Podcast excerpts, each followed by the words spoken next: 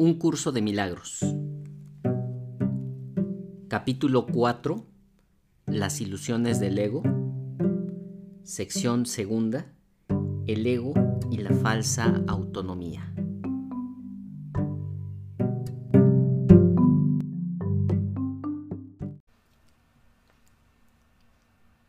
Estoy aquí únicamente para ser útil. Estoy aquí en representación de aquel que me envió. No tengo que preocuparme por lo que debo decir ni por lo que debo hacer, pues aquel que me envió me guiará. Me siento satisfecho de estar donde quiera que Él desee, porque sé que Él estará allí conmigo. Sanaré a medida que le permita enseñarme a sanar.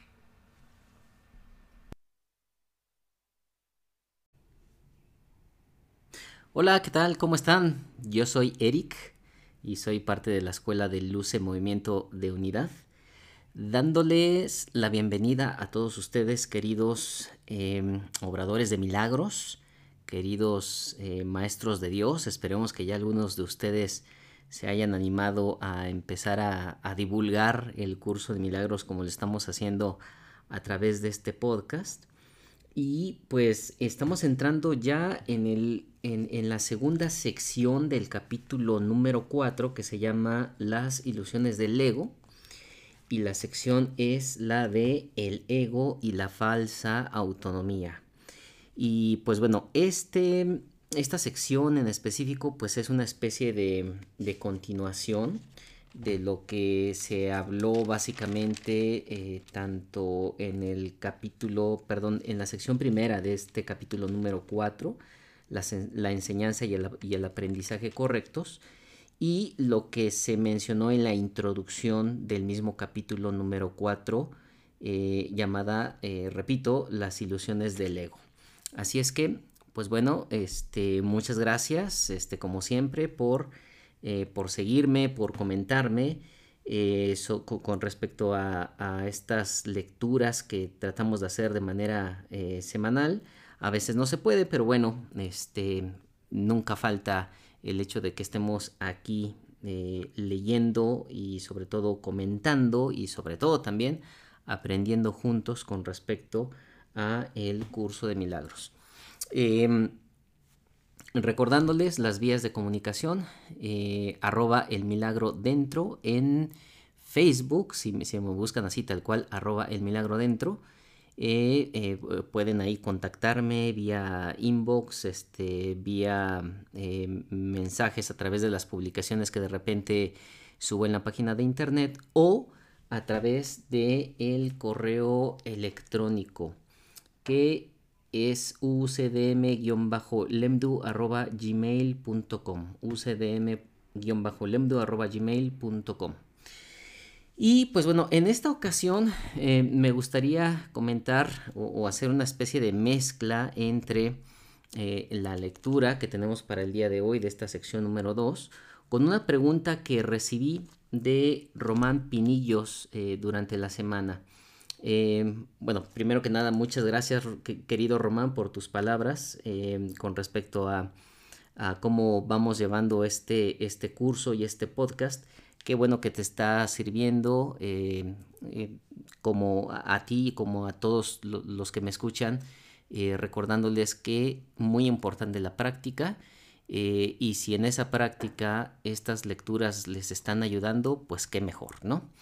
Este, y pues bueno, Román me manda eh, algunas, algunas preguntas y quisiera enfocarme eh, por, esta ocasión en una sola de ellas porque precisamente al leer su pregunta eh, pues vi muy oportuno e, e, el hecho de tratar de ligar la respuesta a la pregunta que me hace Román con la lectura del día de hoy. Este, y pues bueno, la pregunta que, que me hace es la siguiente y la que me, gustaría abordar con todos ustedes el día de hoy es la siguiente. ¿Cómo es que siendo hijos perfectos de Dios, dice Román, hemos podido caer en la trampa del ego y la separación? ¿Cómo es posible que lo perfecto pueda ser influenciado por lo imperfecto? Qué buena pregunta eh, has hecho, Román, y como te mencionaba brevemente en la, en la breve respuesta también que, te di vía correo electrónico, eh, creo que esta pregunta pues nos la hacemos o, nos la hemos hecho muchos de los estudiantes del curso de milagros en algún punto del tiempo, ¿no? Este, cuando nos vamos adentrando en el curso, cuando empezamos a, a aprender o a recordar quiénes somos en realidad, nos hacemos este tipo de preguntas este, que, son, que son muy válidas, este, pero que eh, pues es muy importante em, despejar las dudas que, tengamos al respecto. Entonces, fíjate, vamos a hablar este, del ego y la falsa autonomía, eh, tomando en consideración eh, esta, esta pregunta de Román con respecto a pues, cómo podemos ser influenciados, cómo nosotros que somos eh, perfectos podemos ser influenciados por lo imperfecto o, en otras palabras cómo podemos ser influenciados por el mismo ego, ¿no? Entonces, vamos a hacer la lectura del día de hoy. Em, posiblemente durante la misma lectura podamos ir poco a poco resolviendo este enigma y pues bueno, al final de la lectura vamos a hacer un pequeño repaso para ver si pudimos eh, contestar eh, de manera plena a la pregunta que, nos hace em, nuestro hermano Román. ¿Sale? Entonces, vamos a empezar como siempre. Em, sección número 2, el ego y la falsa autonomía. Párrafo número 1. Es razonable preguntarse cómo pudo la mente haber inventado al ego de hecho, esa es la mejor pregunta que puedes hacerte. Sin embargo, no tiene objeto dar una respuesta en función del pasado, porque el pasado no importa. Y la historia no existiría si los mismos errores no siguiesen repitiéndose en el presente. Pues fíjense, aquí prácticamente la pregunta eh, que hace Román es la pregunta repito, prácticamente, que se hace aquí em, el, curso de milagros. O, bueno, en realidad esta pregunta la hace Helen Schuckman, recordando que Helen Schuckman es eh, la persona que canalizó el, curso de milagros, ¿no? Y pues bueno, estudiando un poquito más sobre la historia del curso y cómo se fueron dando estos primeros capítulos, inclusive al parecer esta pregunta se la hizo no solamente Helen Schuckman, eh, sino, William Tedford, que si ustedes han leído la, introducción o el prefacio al curso de milagros, recordarán que William Tedford fue la persona que le ayudó a Helen Schumann a, transcribir el curso de milagros, mientras que ella iba tomando notas eh, a manera de taquigrafía. Eh, William Tedford fue quien se encargó de digamos que transcribir o de traducir esa taquigrafía eh, pues en un, en un, texto ya eh, pues de una claridad para cualquier persona este, que, tenga esa capacidad precisamente de leer, ¿no? Entonces, repito, prácticamente es la misma pregunta que hace Román, eh, la que está aquí reflejándose en este primer párrafo de esta segunda sección es razonable preguntarse cómo pudo la mente haber inventado al ego. De hecho, esa es la mejor pregunta que puedes hacerte. Sin embargo, no tiene objeto dar una respuesta en función del pasado, porque el pasado no importa, y la historia no existiría si los mismos errores no siguiesen repitiéndose en el presente. Es decir, aquí el Maestro Jesús nos está diciendo, no nos remitamos al pasado, eh, remitámonos o, estemos aquí en el presente, en el eterno presente también, como nos lo dice el mismo Maestro Jesús en el curso de milagros, ¿no? Y continúa diciendo el Maestro Jesús, el pensamiento abstracto es pertinente al conocimiento, porque el conocimiento es algo completamente impersonal y para entenderlo no se necesita ningún ejemplo. La percepción, por otra parte, es siempre específica y por lo tanto concreta. Bueno, aquí como que antes de adentrarse el Maestro Jesús a preguntar em, cómo es que la mente pudo haber inventado al ego, nos hace una especie de recordatorio y de recapitulación con respecto a la diferencia entre el conocimiento y la percepción, ¿no?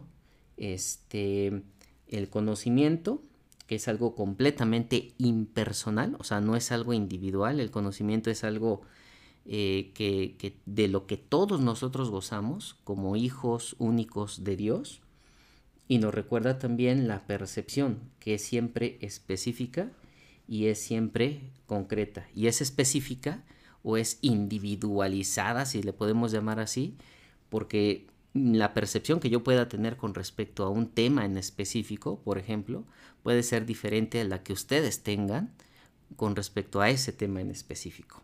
Entonces, repito, antes de adentrarse el Maestro Jesús eh, a la explicación de cómo es que la mente pudo haber eh, creado al ego, nos recuerda. Recuerda qué es el conocimiento, recuerda que es la percepción y recuerda que el conocimiento es atemporal. Por eso nos dice que no puede remitirse al pasado porque el pasado pues no existe. Después en el párrafo número 2 nos dice, todo el mundo inventa un ego o un yo para sí mismo, el cual está sujeto a enormes variaciones debido a su inestabilidad. También inventa un ego para cada persona a la que percibe, el cual es igualmente variable. Es decir, nos está diciendo aquí el Maestro Jesús, todos los que estamos en el juego de separación, inventamos nuestro propio ego. Pero no solamente eso, inventamos el ego de los demás y estamos haciendo una constante comparación entre el ego que yo creé, que básicamente es la personalidad que yo creo, lo que yo creo que soy en este mundo terrenal y lo comparo contra los egos de los demás o las personalidades de los demás. Eh, y nos dice que está sujeto a enormes variaciones eh, debido a su inestabilidad. O sea, todos nuestros egos son inestables porque el ego no eh, goza de conocimiento, no goza del conocimiento de Dios. Em, e, de, Dios en su unificación con su Hijo unigénito, que somos nosotros mismos, ¿no? Eh, recordarán que inclusive por ahí en algunos capítulos anteriores el Maestro Jesús nos dice que el ego es, es inquisitivo, pregunta mucho. ¿Por qué? Porque carece de conocimiento. El que, el que goza de conocimiento no pregunta porque todo lo sabe. Y el ego es inquisitivo, es preguntón en otras palabras, pues porque quiere eh, validarse a sí mismo con respecto a lo que él cree que es y la fuente de donde cree que él proviene. Y, y, continúa el Maestro Jesús diciendo, su interacción, es decir, sigue hablando de los egos, su interacción es un proceso que los altera a ambos, es decir, a mí y a ti, porque no fueron creados por el, por el inalterable o mediante él. Y la palabra inalterable la pone con I mayúscula o mediante él, él con E mayúscula. Y recuerden lo que hemos dicho, cuando el curso de milagros habla este, de algo, de una palabra que comienza con una mayúscula, está hablando de Dios y de su o del Espíritu Santo o del Maestro Jesús básicamente, ¿no? Entonces dice, su interacción, la interacción de estos egos, es un proceso que los altera a ambos porque no fueron creados por el inalterable o mediante él. Es decir, que el ego no fue creado por Dios. Entonces, si no fue creado por Dios, ¿por quién fue creado? Pues bueno, creo que aquí ya lo dijo, ¿no? Entonces, todos los que estamos aquí en este mundo hemos creado al ego. Y continúa diciendo, es importante, es perdón, es importante darse cuenta de que esta alteración ocurre con igual facilidad tanto si la interacción tiene lugar en la mente como si entraña proximidad física. Es decir, que si a través de nuestros pensamientos estamos interactuando con, con otros egos o si interactuamos de manera física. Pensar acerca de otro ego es tan eficaz en el proceso de cambiar la percepción relativa como lo es la interacción física. No puede haber mejor ejemplo que este, no puede haber mejor ejemplo que este de que el ego es solamente una idea y no un hecho. Ojo, aquí nos dice algo súper importante y creo que está, creo que es parte de la, eh, de la clave o, es clave esta, esta, frase para poder responder a la pregunta que, que nos hizo Román, pero también a la pregunta que se hace aquí en el texto. El ego es solamente una idea y no es un hecho. Entonces, si nosotros en esta separación eh, estamos, pues digamos que soñando y en nuestro sueño nosotros fabricamos, dentro y dentro de estas fabricaciones se encuentra el ego, y si el ego se encuentra en este mismo sueño, y los sueños, como dice Calderón de la Barca, los sueños sueños son, es decir, no son reales, entonces el ego no es real. Por eso es que menciona aquí que el ego es solamente una idea y no es un hecho. Eh, todo lo que es creado por Dios y por sus creaciones mismas es un hecho. Pero si hablamos que su hijo dormido fabrica al ego, entonces estamos hablando de que el ego es solamente una idea que está en el pensamiento del hijo dormido y no es un hecho. Bueno, esto fue el párrafo número 2. Vámonos al párrafo número 3 que dice, tu propio estado mental es un buen ejemplo de cómo fue inventado el ego. Cuando repudiaste el conocimiento, fue como si jamás lo hubieses tenido. Esto es tan evidente que basta con que lo reconozcas para constatar que eso es lo que en realidad ocurre. Bueno, también hay que remitirse un poco a el capítulo de los orígenes de la separación. Em, cuando nos habla precisamente de que eh, pues el hijo decidió eh, en cierto momento eh, alienarse del conocimiento del padre y cayó en el sueño. E inclusive más adelante en el curso de milagros, porque digo, si, si se han dado cuenta, el curso de milagros, aunque está estructurado en capítulos y en secciones, este, aunque vaya pasando capítulo tras capítulo tras capítulo, el Maestro Jesús a través del curso de milagros nos va recordando cada uno de los conceptos que vamos eh, leyendo a través del curso. Entonces, aunque ya pasamos por este capítulo de los orígenes de la separación, más adelante en el curso el Maestro Jesús nos vuelve a recordar cómo es que surgió eh, pues este juego de separación. Y básicamente lo que nos dice es que el Hijo, em, antes de caer en el sueño, pensó o tuvo una pequeña alocada idea de que pudiera estar separado de Dios. Y básicamente se olvidó de reírse de esa idea. Es decir, como cuando nosotros, a nosotros se nos ocurre una locada idea, así de, mm, mañana voy a viajar a la luna, este, eh, en un cohete, este, o en una nave espacial, este, personalizada, eh, solamente para mí, para mi familia, ¿no? Eh, como que se nos viene, eh, digamos que ese tipo de, de ideas alocadas. Y lo que normalmente hacemos nosotros, cuando nos damos cuenta de que es una idea alocada, nos reímos de esa misma idea y decimos, bueno, pues eso no puede ser real, no puede ser, no, puede que, no puede ser que yo piense de, de manera seria en esa idea tan alocada que estoy teniendo. Eh, pero el Maestro Jesús nos dice, bueno, eh, pues en realidad lo que pasó con el hijo es que tuvo una idea, una pequeña idea, una pequeña y alocada idea que se le ocurrió al hijo eh, sobre una posibilidad de verse separado de Dios, de la que se olvidó reírse. Es decir, como es una idea alocada, no se rió, se lo tomó en serio y entonces el hijo decidió caer en el sueño. Y cuando cayó en el sueño es cuando dice, como dice aquí el Maestro Jesús, es cuando, entre comillas, pues repudió el conocimiento de Dios.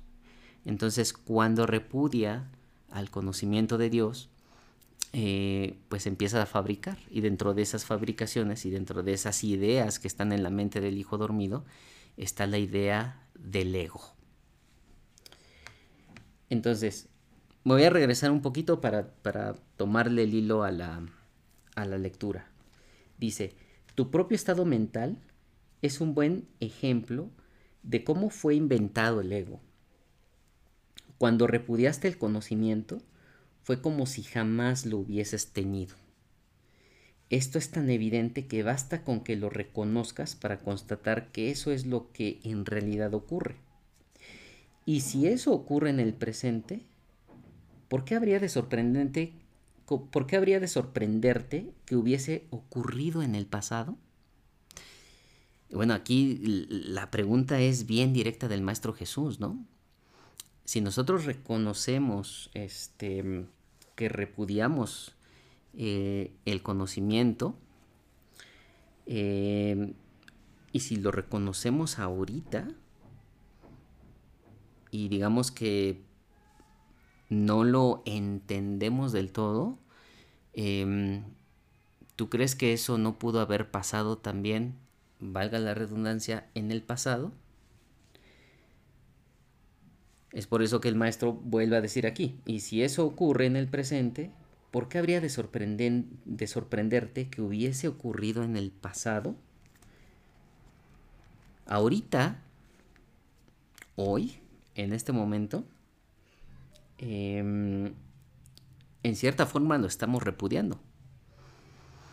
Al nosotros eh, continuar con nuestros pensamientos de separación, eh, básicamente estamos repudiando al conocimiento. Entonces nos dice aquí el Maestro Jesús, si está ocurriendo en la actualidad, ¿por qué habría de sorprenderte que en el pasado esto ocurrió también? Y bueno, evidentemente para eso está el curso, ¿no? Eh, para que nosotros podamos despertar eh, y podamos reconocernos y podamos recordar todo ese conocimiento que en su momento repudiamos. Al momento de tener esa alocada idea de creernos separados de Dios y de la cual nos olvidamos de reírnos. Continúa el Maestro Jesús diciendo, asombrarnos ante lo inusual es una reacción comprensible, pero asombrarnos ante algo que ocurre con tanta frecuencia no lo es en absoluto. No olvides, no obstante, que la mente no tiene por qué operar así, aunque así es como opera ahora. Entonces, si ahorita estamos repudiando el conocimiento, no debería de sorprendernos em, que eso haya sucedido en el pasado también. Eh, sin embargo, dice el Maestro Jesús, no olvides, no obstante, que la mente no tiene por qué operar así. La mente no tiene por qué repudiar el conocimiento. Sin embargo, así es como está operando en este momento. Pero no quiere decir que eso sea lo correcto, ni que sea verdad, porque lo que nos dice el maestro es, eh, está, está, soñando un, un sueño de separación. Tu mente, dentro de ese sueño, está funcionando de esa forma, pero el que esté funcionando de esa forma no quiere decir que sea lo correcto. Y nos pone un ejemplo aquí el Maestro Jesús que se me hace muy bueno, en el párrafo número 4. Dice, piensa en el amor que los animales sienten por sus crías y en la necesidad que sienten de protegerlas. Eso se debe a que las consideran parte de sí mismos. Nadie repudia lo que considera parte de sí mismo. la manera en que reaccionas ante tu ego es similar a cómo Dios reacciona ante sus creaciones con amor, con protección y con caridad. Ojo, aquí nos está diciendo eh, cómo reacciona Dios ante nosotros, ante las creaciones. Reacciona con amor, con protección, con caridad, así como los animalitos sienten por sus crías debido a esa necesidad que sienten de protegerlas porque las consideran parte de sí mismos, ¿no? Y nos dice aquí el Maestro Jesús, pues bueno, tú actúas igual con tu ego, tú actúas con amor, con amor entre comillas, con protección y con caridad. Entonces, de ahí viene eh, pues el concepto de amor propio o de imagen propia o de mi personalidad. En este juego de separación, pues cada quien lucha por ser original, cada, cada persona lucha por ser independiente, diferente, eh, romper estereotipos, em, eh, ser hechos de un diferente molde, como, como se dice, eh, y todo eso lo que, lo que propicia es separación, el ser especial, el ser este, sacado de otro molde, el, cortado con una tijera diferente, pues no nos habla más de esa necesidad que tenemos eh, o que nuestros egos tienen de sentirse especiales y de sentirse separados unos del otro y de sentirse, por ende, separados de Dios.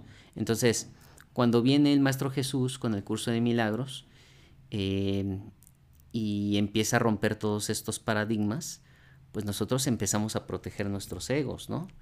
Em, no nos la creemos. Y, por eso el curso de milagros, en cierta forma, eh, pues es bastante difícil para la mayoría de todos nosotros, ¿no?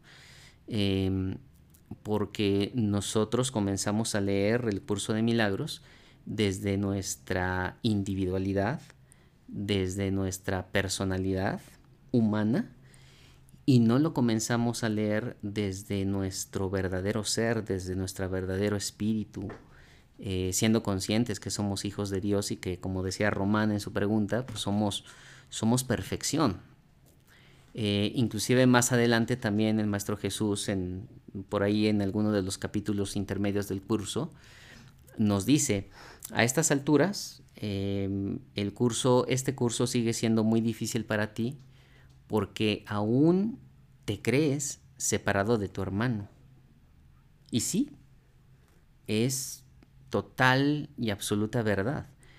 Eh, cuando nosotros em, empezamos a través de este curso de milagros a concientizarnos de que todos somos uno, em, de que empezamos a concientizarnos y a recordar de dónde somos, es cuando este curso de milagros fluye de una manera eh, mucho más agradable para nosotros, eh, porque uno empieza a dejar el ego de lado. Y para aquellos que inclusive ya están haciendo eh, los ejercicios del libro de, ejercicios, valga la redundancia, em, cuando uno se empieza a concientizar del verdadero ser que somos todos nosotros y del verdadero espíritu del cual provenimos, entonces los ejercicios empiezan a ser como más sencillos. Mientras sigamos creyéndonos separados unos de los otros, el curso se tornará bastante, bastante difícil, ¿no? Entonces, es por eso que aquí el Maestro Jesús dice, em, la manera en que reaccionas ante tu ego es similar a como Dios reacciona ante sus creaciones, con amor, con protección y con caridad. Es decir, protegemos, amamos eh, y somos caritativos con nuestros egos, ¿no? Tus reacciones ante el yo que inventaste no son sorprendentes. De hecho, son muy similares a la forma en que algún día reaccionarás ante tus creaciones reales, las cuales son tan eternas como tú. Es decir, eh, algún día nos vamos a dar cuenta de nuestras verdaderas creaciones y así es como vamos a reaccionar ante ellas. Y en ese momento, pues el ego será mm, pues una idea que se quedó en la mente, que desapareció y que tal vez ahora sí nos animamos a reírnos de ella como tal, ¿no? Y continúa el Maestro Jesús diciendo, no es cuestión, por lo tanto, de cómo reaccionas ante el ego, sino de lo que crees ser. ¿Qué creemos ser nosotros? ¿Creemos ser hijos de Dios o creemos ser egos individuales, eh, separados de Dios y separados de todos nuestros hermanos? ¿Qué es lo que tú crees que eres? Continúa el maestro diciendo, creer es una función del ego y mientras tu origen siga sujeto a interpretaciones, lo seguirás viendo desde el punto de vista del ego. Cuando el aprendizaje deje de ser necesario, simplemente conocerás a Dios. Y esto tiene que ver también em, con algún par de capítulos de este podcast y, bueno, del curso de milagros, en donde leímos em, e, el tema de la autoría, ¿no? Em, el ego se cree autor de sí mismo eh, y nosotros debemos recordarnos cuál, quién es nuestra, nuestro verdadero autor, quién es nuestro verdadero padre. Em, cuando recordemos eso y cuando el aprendizaje deje de ser necesario, entonces conoceremos a Dios o recordaremos a Dios, diría yo, ¿no? La creencia de que hay otra forma de percibir es la idea más sublime de que es capaz el pensamiento del ego. Ello se debe a que dicha idea reconoce, aunque sea mínimamente, que el ego no es el ser. Entonces nos dice que muy en el fondo, muy en el fondo, el ego también se sigue preguntando, em, sigue cuestionándose. Em, y pues bueno, por ahí muy en el fondo del, del ego hay cierto reconocimiento de que el ego no es parte del ser con mayúscula. Continuamos con el párrafo número 5 que dice, socavar el sistema de pensamiento del ego no puede sino percibirse como un proceso doloroso, aunque no hay nada que esté más lejos de la verdad.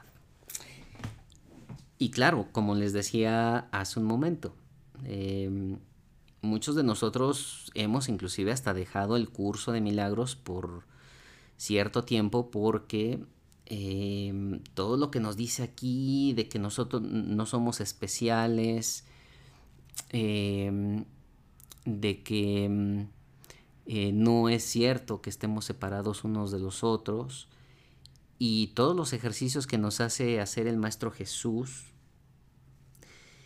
tienden a lastimarnos en cierta forma, tienden a lastimar nuestros egos. Y cuando los estamos haciendo, hay veces en que lastima tanto nuestro ego que mm, he sabido de personas que, que definitivamente abandonan por completo el curso de milagros. Muchos otros, aunque nos mueve el tapete y aunque nos hiere ciertamente el ego, este, pues eventualmente eh, regresamos, lo retomamos y continuamos dando pasos hacia adelante. Eh, pero para muchos es muy doloroso, es muy doloroso el hecho de reconocerse que, que esa persona no es mejor que, que otra persona que no es más buena que la otra persona ni que otra persona pueda ser mala. Los ejercicios de perdón son los que normalmente hieren mucho al ego. Y pues bueno, aquí el, Maestro Jesús nos dice que eh, socavar este sistema de pensamiento del ego eh, no puede sino percibirse como un proceso doloroso, sin embargo no hay nada más lejos que la verdad.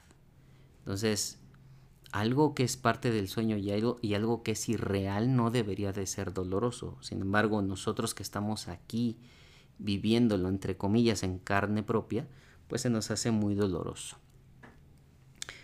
Los bebés gritan de rabia cuando se les quita un cuchillo o unas tijeras, a pesar de que si no se hiciese, podrían lastimarse. En este sentido, todavía eres un bebé. No tienes una idea clara de lo que es el verdadero instinto de conservación y probablemente decidirás que necesitas precisamente lo que más daño te haría. Y creo que este es un ejemplo excelente que nos pone el Maestro Jesús. Y para todos aquellos que, que tenemos hijos o que tenemos eh, sobrinos o que simplemente eh, hemos lidiado con, con, bebés, en el buen sentido de la palabra, claro, eh, pues hemos visto cómo cierto tipo de personalidad de bebés pues hacen berrinches, ¿no? Y aquí lo pone muy claro el Maestro Jesús. un bebé no está consciente del peligro que representa el hecho de tener unas tijeras en sus manos, por ejemplo, ¿no? O un cuchillo. Sin embargo, cuando se lo quitas, tú se lo quitas con amor, porque sabes que se va a hacer daño. Eh, sin embargo, muchos de los bebés patalean y hacen berrinche eh, y gritan porque no saben que eso que le estás quitando les va a hacer daño y esto es un excelente ejemplo de, cómo nosotros en ese aspecto somos unos bebés. Eh, el ego es como el cuchillo o como las tijeras y cuando poco a poco nos, nos, van quitando de nuestras manos esa, esa arma que nos puede hacer eh, mucho daño, pues muchos de nosotros hacemos ese berrinche y ese berrinche es pues dejar el curso, ya no regresar a él. Eh, sin embargo, algunos otros pues podemos tener, entre comillas, la, suerte de concientizarnos un poquito más y decir, ok, si, si, me lo están quitando debe de ser por algo. Y pues evidentemente lo, ideal, creo yo, eh, sería que nosotros nos concientizáramos totalmente y que nosotros como bebés que somos, simplemente abriéramos nuestras manos y dejáramos eh, caer eh, lejos de nosotros el cuchillo o las tijeras porque sabemos que nos hace daño. Bueno, este es un ejemplo perfecto de cómo pudiéramos ver eh, al ego, cómo nos pudiera dañar a nosotros y pues cómo es tan doloroso y tan difícil para nosotros soltar la tijera, soltar el cuchillo del ego. Sin embargo, tanto si lo reconoces ahora como si no, has acordado cooperar en el empeño por llegar a ser inofensivo y servicial, atributos estos que son necesariamente inseparables. Incluso las actitudes que tienes a ese respecto son necesariamente conflictivas, puesto que todas las actitudes están basadas en el ego.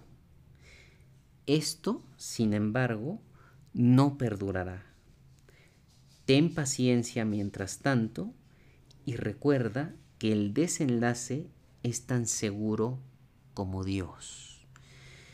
Y ojo, aquí también el Maestro Jesús nos está dando una gran, gran clave, ¿no? Este, esto, sin embargo, no perdurará. El hecho de que nosotros tengamos al cuchillo del ego en nuestras manos, este, es cuestión de tiempo. Y es por eso que hay que tener paciencia y recordar que el desenlace, es decir, el que podamos eliminar a nuestro ego, es tan seguro como Dios. ¿Y por qué es tan seguro como Dios? Pues porque es un sueño. Y de ese sueño eventualmente tenemos que despertar.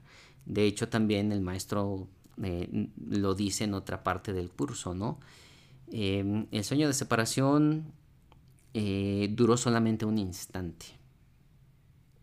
Es decir, que para la eternidad y para Dios, el juego de separación simplemente fue un instante y en este momento sigue siendo eterno y sigue siendo divino, eh, pues todo el, eh, toda la unificación que existe entre Dios y su Hijo. Entonces tengamos paciencia y recordemos que el desenlace es tan seguro como Dios. Párrafo número 6. Solo aquellos que tienen una sensación real y duradera de abundancia pueden ser verdaderamente caritativos. Esto resulta obvio cuando consideras lo que realmente quiere decir ser caritativo. Para el ego, dar cualquier cosa significa tener que privarse de ella. Claro, o sea, em, si yo doy algo, entonces estoy validando que me estoy deshaciendo de algo y que, eh, pues digamos que la abundancia que yo tenía se ve disminuida por el hecho de yo entregar algo o de privarme de ello y en cierta forma empiezo a validar cierta escasez cuando yo trato de ser caritativo, ¿no? Cuando, cuando asocias el acto de dar con el sacrificio, das solamente porque crees que de alguna forma vas a obtener algo mejor y puedes, por lo tanto, prescindir de la cosa que das. Dar para obtener es una ley ineludible del ego que siempre se evalúa a sí mismo en función de otros egos. Claro, dar para obtener. ¿Cuántas veces em, nosotros mismos o conocidos nuestros em, hacen donaciones y pues tal vez las, donaciones no las hagan para recibir dinero a cambio, sino para recibir elogios a cambio, ¿no? Entonces, no necesariamente el dar para obtener significa que das esperando obtener exactamente lo mismo, sino que eh, validas o sacrificas el hecho de dar algo que te pertenece para recibir otra cosa a cambio. Em, adulación, eh, aplausos, em, reputación inclusive, ¿por qué no? Cosas que en realidad están llenando al ego en sí mismo, ¿no? Entonces, por eso es lo que menciona el Maestro Jesús, de que esta es una ley ineludible para el ego, el hecho de dar para obtener, eh, lo cual siempre se evalúa a sí mismo en función de otros egos. Y continúa el Maestro Jesús diciendo, por lo tanto, está siempre obsesionado con la idea de la escasez, que es la creencia que le dio origen. Es decir, que si yo doy algo esperando eh, otra cosa de regreso, quiere decir que yo estoy pensando en la escasez de esa otra cosa eh, que espero que me regresen a cambio. Eh, quiero reconocimiento. ayuda a una persona o a varias personas eh, esperando obtener reconocimiento. Entonces valido la idea de la escasez del reconocimiento y es por eso que me sacrifico al dar algo que me pertenecía. Em, y esa, esa, e, esa, idea de escasez de reconocimiento o específicamente la idea de la escasez es lo que le, le dio origen al mismo ego, el hecho de de sentirse escaso de Dios, el hecho de sentirse separado de Dios, el hecho de sentirse que no tiene una fuente y que la fuente es Él mismo, eh, pues es, digamos que lo que provocó eh, como tal em, el origen del, del mismo ego como tal. Su percepción de otros egos como entes reales no es más que un intento de convencerse a sí mismo de que Él es real. El amor propio, desde el punto de vista del ego, no significa otra cosa que el ego se ha engañado a sí mismo creyendo que es real y por lo tanto está temporalmente menos inclinado a saquear o a robar, si se le puede llamar así. Ese amor propio es siempre vulnerable a la tensión, término este que se refiere a cualquier cosa que él perciba como una amenaza a su existencia. Pues sí, siempre nos estamos validando, siempre nos estamos comparando. Y esa comparación es en función de mi ego con la de los otros egos. Párrafo número 7. El ego vive literalmente a base de comparaciones, lo que acabo de mencionar. La igualdad es algo que está más allá de lo que puede entender y por lo tanto le es imposible ser caritativo. Es decir, em, siempre nos estamos comparando.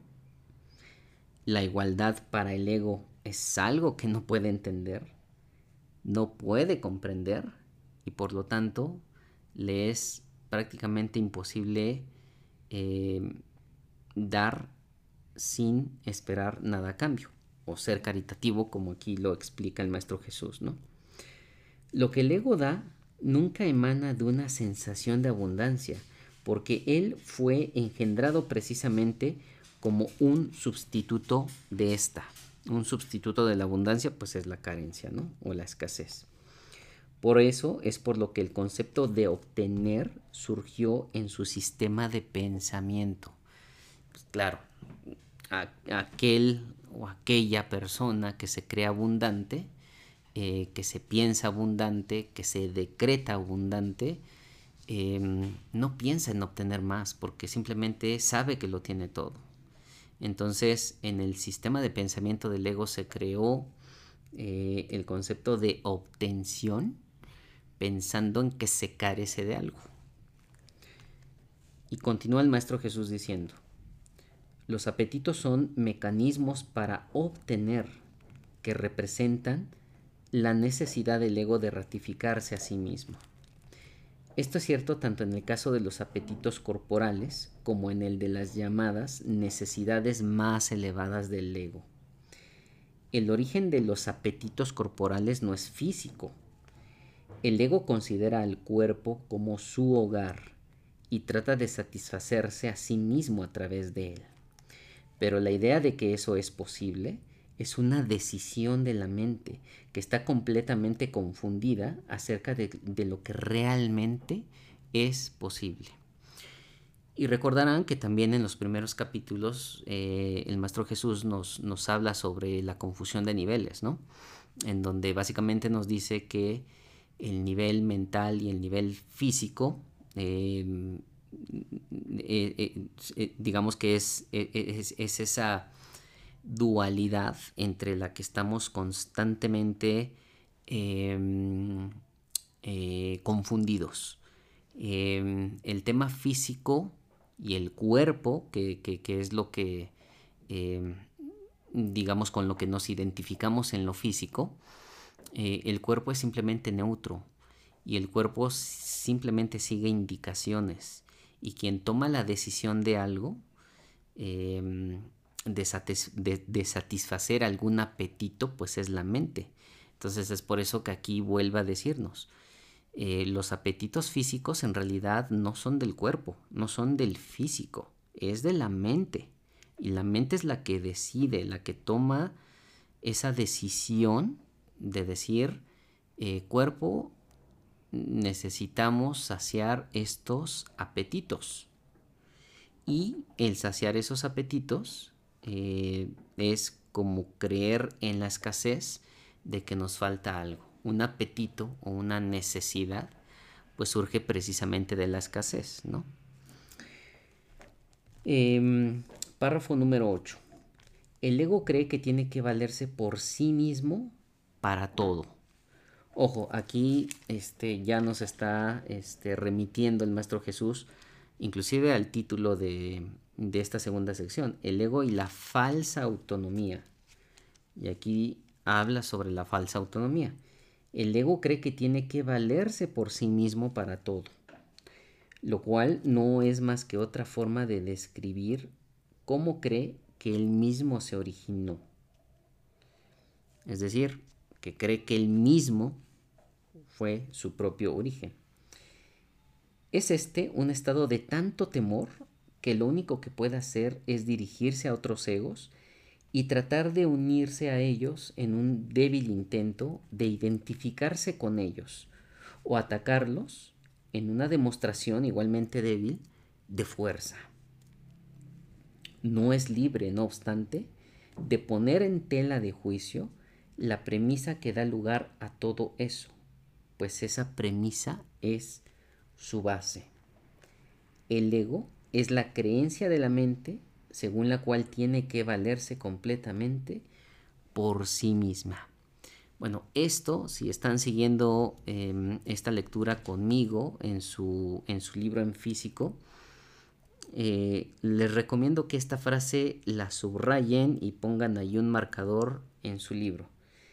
El ego es la creencia, ojo, no es un hecho, es la creencia. El ego es la creencia de la mente, es decir, de nuestras mentes, según la cual tiene que valerse completamente por sí misma. O sea, el ego es una creencia, el ego es una idea, el ego no es un hecho. Y esa idea llamada ego piensa que puede valerse completamente por sí misma. Y como puede valerse por sí misma, pues básicamente, es decir, en otras palabras, se creó a sí misma. Y pues bueno, si seguimos esta, estos silogismos, esta, esta lógica eh, en todos estos eh, pensamientos y en todas estas frases, pues podemos eh, inferir y podemos concluir que pues es una idea totalmente errónea. Entonces, el ego no fue su propio creador, el ego no se puede valer por sí mismo, no es autónomo. Eh, el ego fue fabricado por el hijo dormido y el ego es una idea de nuestras mentes. Los incesantes esfuerzos del ego por ganar el reconocimiento del espíritu y establecer así su propia existencia son inútiles. El espíritu en su conocimiento no es consciente del ego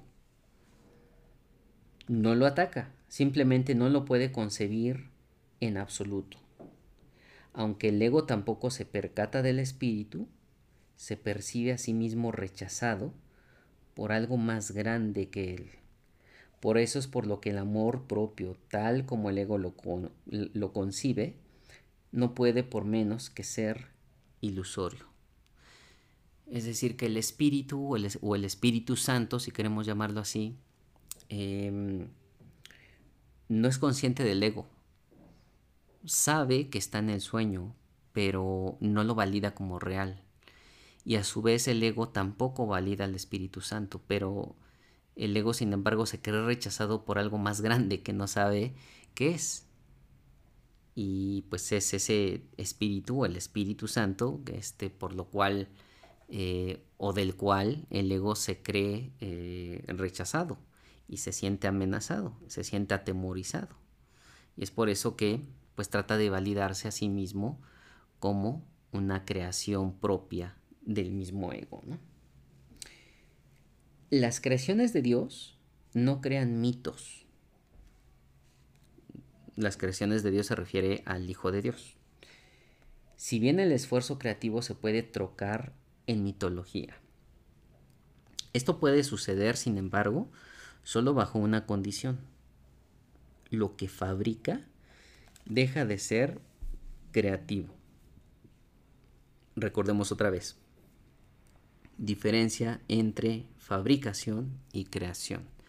Fabricación son eh, todas aquellas ideas del hijo dormido eh, que fabrica, valga la redundancia, en este juego de separación creaciones son las creaciones de Dios y las creaciones de las creaciones de Dios, las cuales se dan en unificación. Los mitos pertenecen exclusivamente al ámbito de la percepción o de la separación, diría yo. Y las formas que adoptan son tan ambiguas y su naturaleza está tan marcada por la dicotomía entre el bien y el mal que ni siquiera el más benévolo de ellos está exento de connotaciones aterradoras. El bien y el mal. Mientras estemos en este juego de separación, validaremos también esa polaridad entre el bien y el mal. Párrafo número 9. Los mitos y la magia están íntimamente relacionados, ya que los mitos generalmente tienen que ver con el origen del ego, y la magia con los poderes que el ego se atribuye a sí mismo. Los sistemas mitológicos incluyen por lo general alguna descripción de la creación, entre comillas, pone creación, y la conectan con su forma particular de magia. La llamada lucha por la supervivencia no es más que la lucha del ego por prolongar su propia existencia, así como la interpretación que ha hecho con respecto a su comienzo.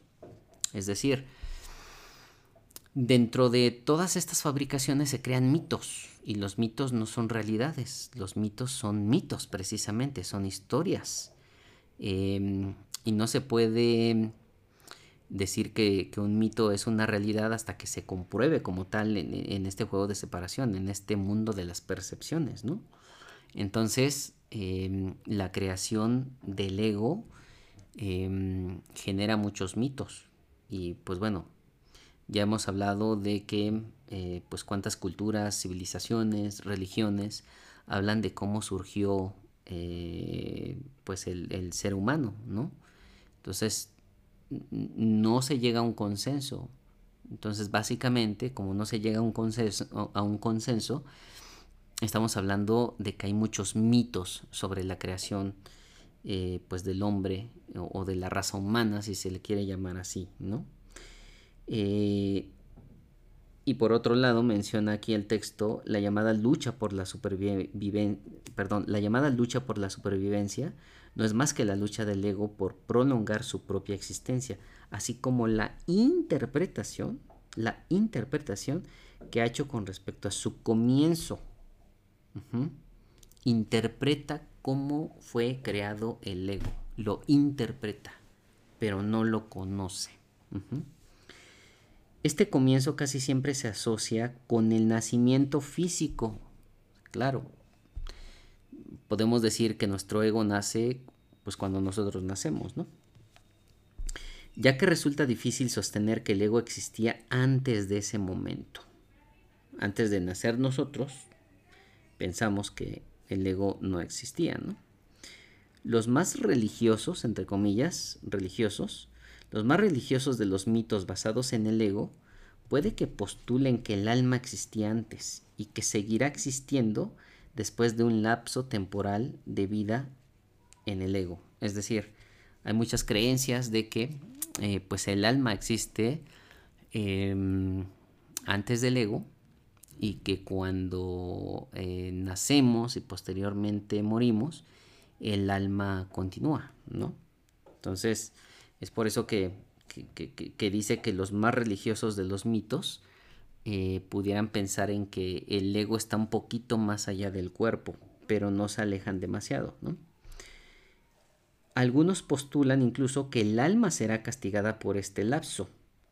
La salvación, no obstante, no es aplicable al espíritu, pues éste no está en peligro y por lo tanto no tiene que ser rescatado. Y pues claro, cuando, ¿cuántas veces em, pues hemos escuchado sobre qué es lo que pasa después de la muerte? ¿Qué es lo que pasa con nuestras almas? Em, se habla del karma, por ejemplo, ¿no? Eh, esa especie de, castigo por las malas acciones que cometimos durante una vida y que cuando reencarnamos, eh, pues vamos ahí este, pues pagando todas nuestras culpas que hicimos en, encarnaciones pasadas, ¿no? Em, y pues bueno, todo eso es parte del juego de separación, todo eso es parte de la mitología. Eh, y aquí el Maestro Jesús nos dice claramente, el espíritu, o sea, el pensamiento de Dios, la verdadera creación, no necesita ninguna salvación, no está en peligro, por lo tanto no tiene que ser rescatado como pensamos que nuestras almas deberían de ser rescatadas cuando morimos o cuando reencarnamos, ¿no? El párrafo número 10 nos dice, la salvación es otra cosa que mentalidad recta, que aunque no es la mentalidad uno del Espíritu Santo, se debe alcanzar antes de que la mentalidad 1 pueda ser reinstaurada. La mentalidad recta conduce automáticamente al siguiente paso, ya que la percepción correcta está completamente exenta de cualquier forma de ataque y por lo tanto la mentalidad errada desaparece. Es decir, que la mentalidad recta no es como tal ya estar en unificación, pero es como el trampolín, ya es el último paso o es el, eh, bueno, sí, es el último paso antes de llegar a la unificación. Eh, mentalidad recta versus mentalidad errada. Eh, mientras estemos en el juego de separación, nuestro objetivo debería de ser alcanzar la mentalidad recta. Y cuando alcancemos la mentalidad recta, estaremos prácticamente un paso de regresar a el Padre en unificación.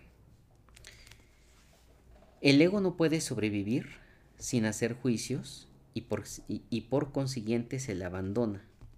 La mente tiene entonces una sola dirección por la que avanzar.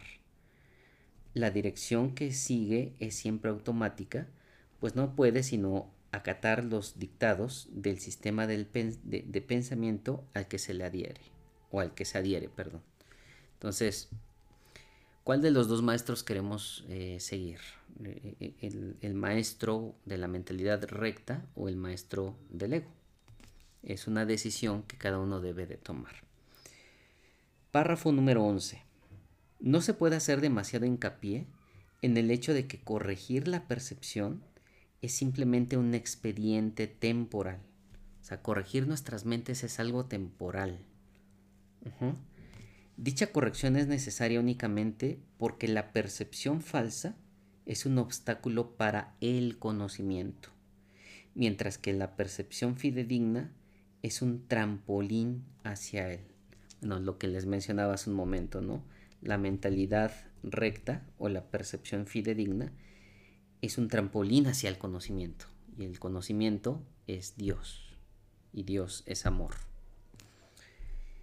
El valor de la percepción correcta reside en la conclusión inevitable de que toda percepción es innecesaria esto elimina el obstáculo por completo. Te preguntarás cómo puede ser posible esto mientras parezca que vives en este mundo. Esa es una pregunta razonable. Y bueno, hago el paréntesis. Otra vez se vuelve a aparecer a la pregunta que hizo Román, ¿no creen? Lo voy a volver a leer para que eh, para que no perdamos el hilo de la, de la conversación y de la lectura.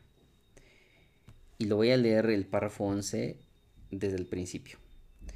No se puede hacer demasiado hincapié en el hecho de que corregir la percepción es simplemente un expediente temporal.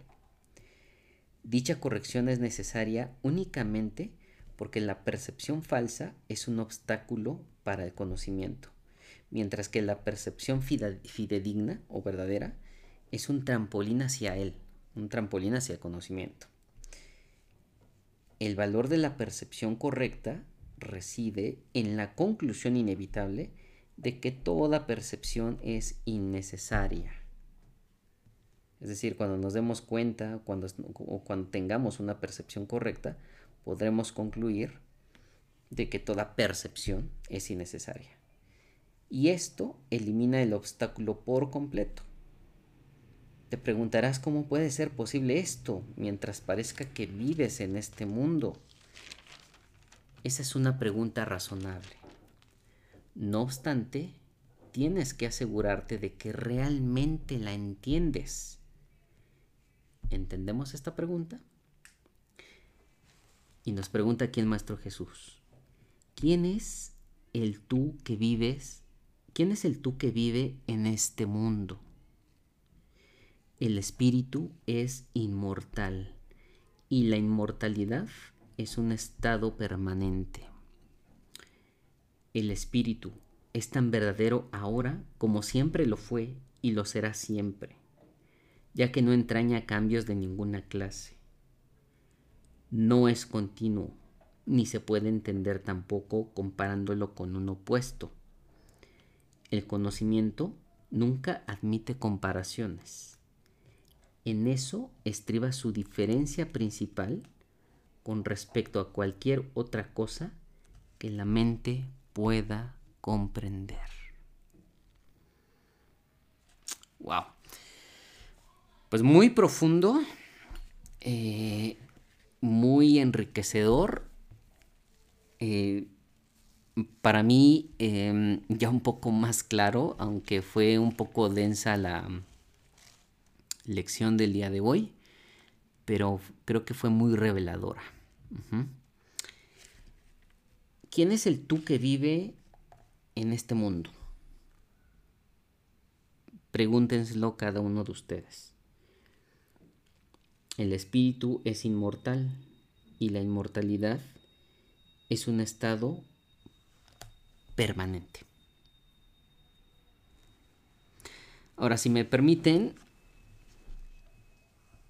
me remito a la pregunta de un inicio. ¿Cómo es que siendo hijos perfectos de Dios hemos podido caer en la trampa del ego y la separación? ¿Cómo es posible que lo perfecto pueda ser influenciado por lo imperfecto? Bueno, em, ¿cómo hemos podido caer en la trampa del ego? A ver, ¿en realidad hemos caído en la trampa del ego? O yo preguntaría, ¿o nosotros hemos creado la trampa y hemos decidido caer en la trampa? Em, la forma en la que está expresada la pregunta em, me hace pensar, querido Román, eh, que todavía estás viendo o estás validando esa separación y estás validando al ego precisamente como algo autónomo. Y como lo veíamos em, en esta lección, el ego eh, no es algo autónomo, el ego no es un hecho, el ego es una idea y el ego es una fabricación de nosotros mismos. Entonces, ¿cómo hemos podido caer en la trampa del ego y la separación? Pues bueno, la trampa del ego, repito, eh, desde mi punto de vista, eh, pues en realidad nosotros fabricamos la trampa y nosotros creímos haber caído en la trampa. Y para eso eh, llega el Maestro Jesús con este curso y nos recuerda quiénes somos y nos recuerda sobre las fabricaciones que estamos haciendo y nos dice mm, aquello que tú estás fabricando que es el ego es algo que no existe Em, este curso es, entre otras cosas, para que puedas cambiar tu sistema de pensamientos eh, de separación y el ego lo dejes atrás. Puede que sea algo doloroso para ti, sí, como el bebé que tiene las tijeras y que cuando se las quitas llora, hace berrinche, porque no está consciente de que esas tijeras le van a hacer daño. Y el Maestro Jesús viene aquí, eh, eh, a través del curso de milagros, a decirnos, esa tijera llamada ego te está haciendo mucho daño. Entonces, no te, la voy a quitar bruscamente, em, te la voy a quitar amorosamente siempre y cuando tú me dejes hacerlo. Tú me dejes entrar a tu sistema de pensamiento y me dejes dirigir a mí tus pensamientos. Y pues bueno, ahí está el reto que, cada uno de nosotros tenemos, ¿no? Eh, lo ideal creo yo sería que nosotros como bebés llegáramos a esa conciencia de decir, suelto de inmediato esa tijera llamada ego, porque sé que me va a hacer daño eventualmente. Em, entonces, ¿cómo pudimos haber caído en la trampa del ego? Pues em, la respuesta va, va, más allá de em, ver el síntoma llamado el ego. debemos de ver la causa raíz y, la causa raíz de todo esto es que nosotros, como, como hijos de Dios, en cierto momento simplemente decidimos em, experimentarnos como separados. Y al momento de, querernos experimentar como separados, eh, repudiamos el conocimiento. Y es como si nunca lo hubiéramos tenido. Entonces caímos en ese sueño y en ese sueño es cuando fabricamos al ego. Y aquí es donde estamos. Pero elige de nuevo, como dice el Maestro Jesús. Em, es grande el conocimiento que, que, tenemos ante nuestras manos en el curso de milagros, entonces ya depende de nosotros el concientizarnos a través de todas estas lecturas y a través de todos los ejercicios eh, que, el Maestro Jesús nos pone en este curso de milagros.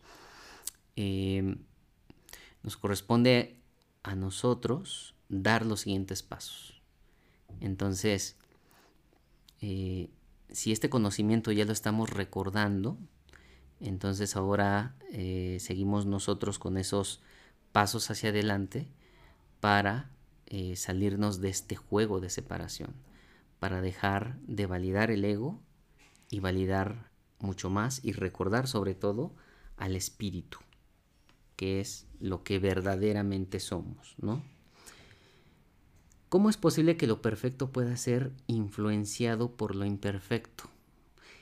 En realidad, querido Román, lo imperfecto no existe. Entonces, eh, no pudo ser influenciado. El Hijo de Dios no fue influenciado ni cayó en la trampa de algo. Eh, el validar eh, la influencia de algo más y el validar en la perdón y el validar la trampa de algo más es seguir validando la separación. Entonces, lo que a todos nosotros nos debe de quedar muy claro es lo que nosotros verdaderamente somos. Nosotros somos los hijos de Dios, somos el hijo unigénito de Dios y no estamos separados. Entonces, la trampa, la trampa la fabricamos nosotros. Y la influencia, nosotros, entre comillas, permitimos la influencia. Em, en nuestro sueño, estamos soñando que nos dejamos influenciar por lo imperfecto.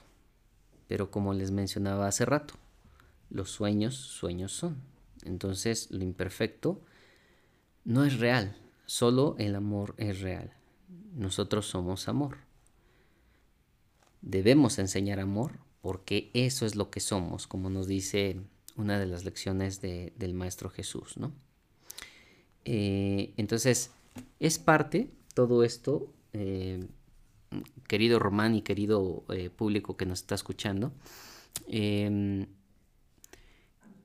es parte del conocimiento que nos llega y que nos ayuda a reinterpretar la forma en la que, en la que vemos las cosas. El, hecho de, eh, de decir eh, cómo es que algo imperfecto influencia a lo perfecto y cómo podemos caer en la trampa del ego, es como eh, seguir validando esa separación. Es como seguir em, pensando que hubo algo externo a nosotros eh, algo que nosotros no quisimos hacer y que por lo tanto pues estamos en una trampa, estamos atrapados en una jaula llamada sueño de separación. Pero si nosotros eh, ya podemos fundamentar mejor todas nuestras opiniones, o mejor dicho, todos nuestros, eh, todas nuestras certezas en base a este conocimiento que nos llega del Maestro Jesús, podemos concluir que no hay trampa y que no hay una mala influencia. Hubo una decisión y esa decisión la tomó el hijo y el padre en su amor le cedió, digamos, ese libre albedrío. ¿Quieres hacerlo? ¿Quieres experimentarlo? Adelante. Pero simplemente es un sueño. ¿Sale? Pues bueno, espero haber eh, respondido esta pregunta. Este tanto para eh, nuestro hermano Román como para todos aquellos que nos están escuchando. Eh, y pues bueno, ténganme un poquito de paciencia. Este, hay más preguntas. voy, a, voy a abordarlas todas ellas. Pero como ven, esta primera pregunta iba eh, muy dirigida hacia la sesión del día de hoy. Entonces, pues bueno, eh, coincidencia. o el Espíritu Santo nos hizo reflexionar eh, más a fondo en este capítulo o en esta sección con la, con la pregunta que muy amablemente eh, eh, nuestro hermano Román nos envió. ¿Ustedes qué creen? Pues bueno, pues un poquito más larga la sesión del día de hoy. Espero eh, no, haberlos aburrido. Este, y pues bueno, como siempre, invitarlos a las siguientes transmisiones, a los siguientes capítulos de este podcast. Em, y antes, antes de, irnos, y antes de que se me olvide, importante la recapitulación de del capítulo eh, del día de hoy. Em, importante recapitular, este, por cierto, ¿no? Este, para que precisamente el conocimiento se nos quede eh, mejor asentado en cada uno de nosotros, es importante que vayamos recapitulando eh, todo el conocimiento que nos va llegando. Y, digo, recomendación personal, no solamente para el curso de milagros, sino para cualquier cosa que ustedes hagan en su día con día. Inclusive una recapitulación de todo lo que pasa en su día antes de irse a dormir, pues es muy buena porque en esa recapitulación ustedes pueden también eh, en cierta forma ejercer eh, pues ese em, esa petición que nos hace el Maestro Jesús de perdonar. Entonces, si recapitulamos nuestro día y si vamos perdonando todos nuestros días, entonces vamos dando pasos hacia la expiación, ¿sale? Este, pues bueno, cierro el, paréntesis de, em, de, esta recomendación personal para irnos ahora sí a recapitular un poco sobre lo mucho que vimos em, o leímos el día de hoy. Pues cómo pudo la mente entonces haber inventado al ego. Y pues bueno, el Maestro Jesús nos dijo que en realidad todo el mundo inventa un ego o un yo para sí mismo, eh, con enormes variaciones o diferencias entre el ego que nosotros creamos para nosotros y el ego que creamos para los demás. Eh, porque de hecho pues también lo inventamos para otros, ¿no? Nos dijo el Maestro Jesús o nos dice el Maestro Jesús en este texto que el ego es una idea, no es un hecho. Y nuestro estado mental actual es un ejemplo de cómo se inventó el ego al renunciar al conocimiento. Y eso ocurre ahorita, en el presente. Entonces, si está ocurriendo en el presente, si, está, si seguimos validando al ego, no debe de sorprendernos que mucho antes, em, pues se validó también, ¿no? Reaccionamos por otro lado ante el ego con amor, entre comillas, y nos causa dolor el querer alejarnos de él. Y es en donde el Maestro Jesús describe de manera magnífica el ejemplo del bebé con las tijeras, ¿no? Y nos dice también el Maestro Jesús que el desenlace del ego es tan seguro como Dios y hay que tener mucha paciencia. Eh, también aprendimos el día de hoy que dar para obtener es una ley del ego, que viene de la escasez, que es la idea que en realidad le dio origen al mismo ego. Eh, también aprendimos que el ego vive de comparaciones y que no conoce la igualdad.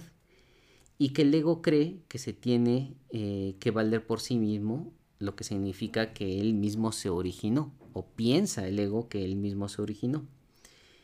Y pues de, de las frases más importantes de esta sección, el ego es la creencia de la mente según la cual tiene que valerse por sí mismo es una creencia, es una idea. Y esa idea cree que esa misma idea se puede valer por sí misma. Pues bueno, más o menos una recapitulación. Este, sé que, que este capítulo estuvo, repito, un poquito más denso y pues ustedes pudieran sacar también sus propias conclusiones y sus propias recapitulaciones. Pero bueno, aquí está mi propuesta de recapitulación.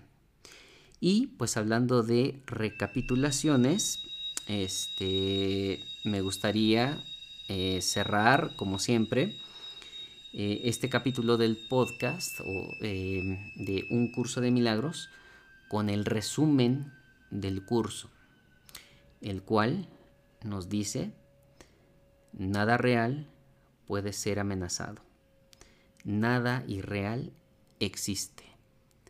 En esto radica la paz de Dios.